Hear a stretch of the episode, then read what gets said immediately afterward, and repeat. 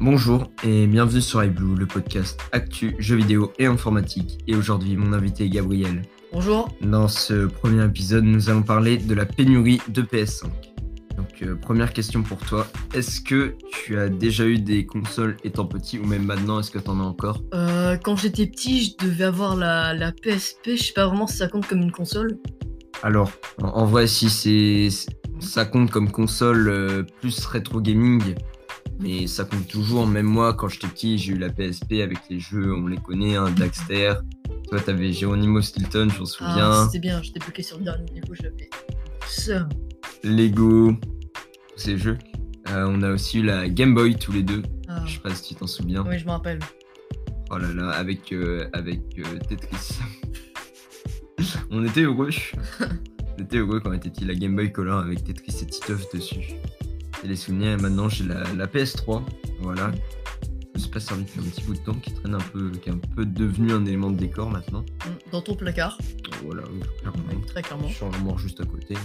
Et euh, une, une petite information, donc euh, la PS5 est devenue tellement rare qu'elle est aujourd'hui qualifiée de légende par les joueurs qui n'ont pour la plupart même pas pu en apercevoir une euh, de leurs propres yeux. C'est vrai que maintenant, il y, a- des boîtes des fois qui traînent dans les magasins, j'en ai déjà vu dans la boutique, mais jamais réellement de PS5. J'en ai jamais vu une, même moi, de mes propres yeux. Donc j'ai fait beaucoup de magasins d'informatique, hein. Net euh, Boulanger, la FNAC, Cultura, Micromania le plus connu. Et ce qui manque, euh, du coup, pour la PS5, la grande raison, c'est la- l'approvisionnement en puces, euh, qui est l'élément nécessaire pour faire tourner les consoles. Et ça manque alors le stock, il aurait dû augmenter depuis un petit moment.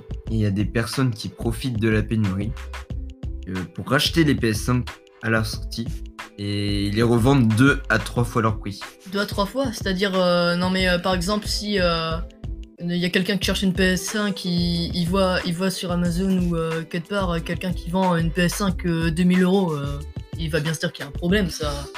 Il vient bien se dire, alors souvent, c'est plus les PS5, dès qu'il y a un petit stock qui se libère, il y en a plein qui l'achètent et qui, juste pour la revendre ensuite, mais à 1000 euros. Donc ils sont le double du prix, quoi. Ils l'achètent 500, ils la revendent 1000. Et c'est à cause de ces gens-là qu'il n'y a pas beaucoup de PS5. Ça veut dire, c'est, ils ont une part de responsabilité dans la crise.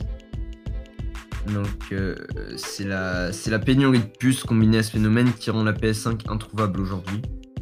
On ajoute à cela les différents événements comme la crise du canal de Suez n'a rien arrangé, donc le bateau qui était coincé, ça a bloqué tous les transports de cartes graphiques, de processeurs, et c'est pas ouf. Le patron de Sony, donc le PDG euh, Jim Ryan, dit vouloir augmenter la production euh, de ces puces et des consoles qui devraient arriver cette année sur le marché. Ah. Mais euh, selon MCE, le magazine, euh, la fin de la pénurie de consoles Sony est prévue pour début 2022. Donc euh, Ah, c'est vraiment pas tout de suite. Ouais. Point positif, malgré la pénurie, Jim Ryan affirme continuer à augmenter le panel de jeux PS5. Je cite Nous avons investi discrètement mais régulièrement dans des jeux de haute qualité pour PlayStation et nous ferons en sorte que la, que la génération PS5 ait plus de logiciels dédiés que jamais. Et aujourd'hui, pour espérer avoir euh, une de ces consoles euh, tant voulues par la communauté de joueurs, on peut passer par plusieurs services qui alertent les, utilisateurs des restocks de PS5. C'est le cas du site euh, Minty, aussi en extension Google, ou de sites un peu populaires comme la Fnac, Darty et d'autres. Quelques autres techniques qui peuvent vous servir. Euh, quand vous êtes en concurrence, c'est-à-dire que dès qu'il y a un restock qui sort, c'est un petit peu au plus rapide. C'est plus rapide qu'on portera la PS5. quoi. Donc il faut clairement gagner du temps. Donc, on peut par exemple, première technique, laisser la PS5 dans son panier. C'est assez original. Et euh, comme ça, dès qu'il y a le stock, il n'y a plus qu'à régler la commande et ça part. Euh, ça fait gagner énormément de temps. Une astuce qui paraît banale, c'est d'enregistrer ses informations bancaires. Euh, en effet, ça, permet directement de ne pas avoir ce que si imaginez si vous devez remettre le code de carte bleue, les autres codes, les mots de passe, la vérification à chaque fois, vous serez sûr que le stock sera déjà épuisé. Dernière astuce, euh, c'est de suivre des comptes Twitter ou Instagram qui alertent euh, des nouveautés, des restocks. Donc le plus connu, il y a MCE bien sûr, mais, mais d'autres. Voilà, je vous laisse un petit peu chercher. Donc euh, du coup la question que vous vous posez sûrement c'est où on peut acheter la PS5. Donc, la PS5, est achetable chez la plupart des grosses enseignes comme euh, Carrefour, Leclerc, Amazon, Auchan, Cultura, Micromania et j'en passe.